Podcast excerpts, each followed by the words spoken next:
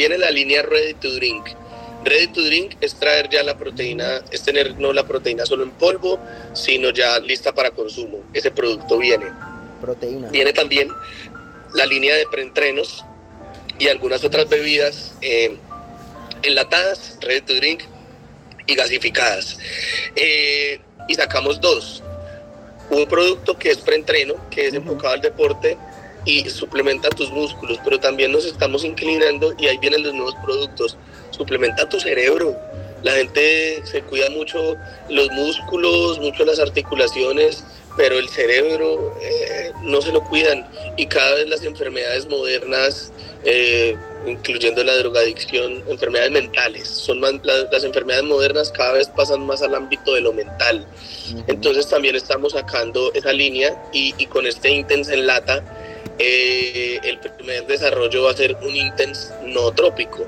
Los no trópicos son esa rama de la suplementación que son para, para el cerebro, para que pienses mejor, para que tengas más salud mental, más memoria. Eh, tú vas para una junta de negocios y tú no te tomas un Intense porque te pica. Bueno, tenemos el Intense que ya no te va a picar, sino te va a poder poner lúcido, con más retentiva, con más concentración, con más enfoque. Entonces también eh, estamos metiéndonos por ahí, por la parte de suplementos, no tanto para los músculos, sino para lo más importante que tienes, que es tu cerebro y tus pensamientos. Viene nuestro nuevo desarrollo de, de barras, no estábamos muy contentos con las barras que teníamos. Entonces eh, hicimos unos nuevos desarrollos, entonces vienen nuevamente nuestras barras y nuestros pops.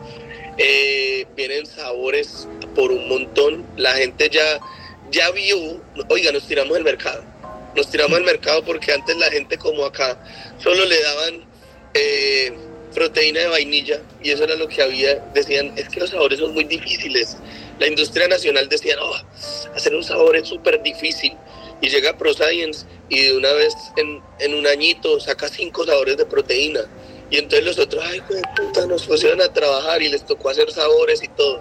Entonces la gente ya, ya vio que tiene un vasto universo de posibilidades en sabores, entonces tanto en preentrenos, aminoácidos, creatina, proteína, ganador de peso, se disparó.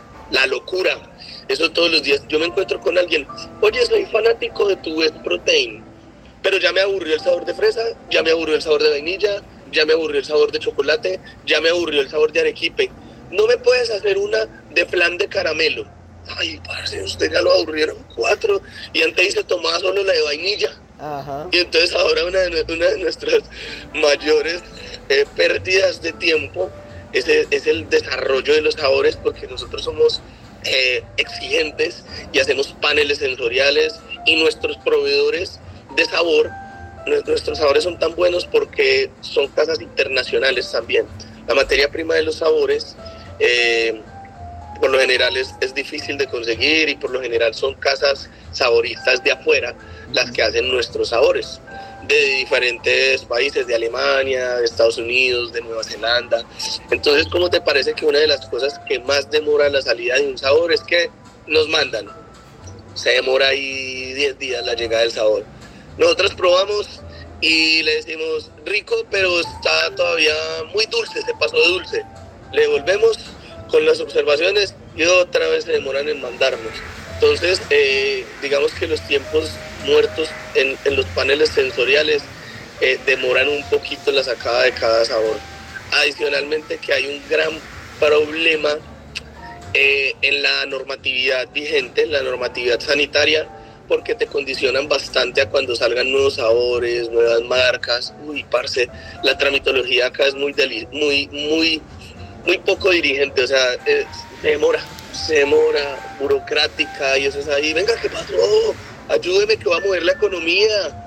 Ah, no, no, tiene que cambiarle tal cosa. Y uno vuelva y meta el registro sanitario.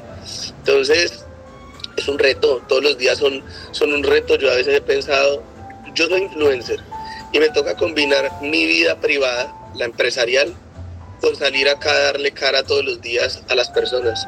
Y yo a veces he estado muy bajoneado he pasado por situaciones muy difíciles, eh, eh, han habido días en los que, puta, me quebró la empresa, nos van a embargar y, me toca seguir saliendo, así, así no O sea, tengo que dejar al empresario allá con todos sus problemas y sacar al, al influencer a, hablar bien, a motivar a las personas, a seguirlas inspirando, a decirle cómo deben de comer, cómo deben entrenar.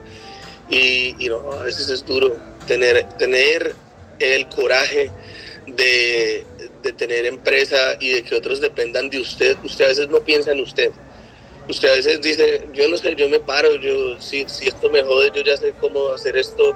Una vez lo puedo hacer mil veces, pero yo como voy y despido a cientas personas. ¿Cómo le digo que ya, que, que los que creyeron en mí, eh, uy papi, no sé, coja maleta y vaya para la casa que no tengo con qué pagarle.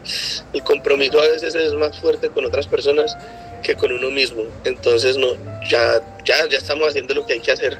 A, mí siempre es un gusto compartir con la República porque nos tratan muy bien y son entrevistas muy profesionales. Ustedes son un, un medio muy, muy, muy profesional.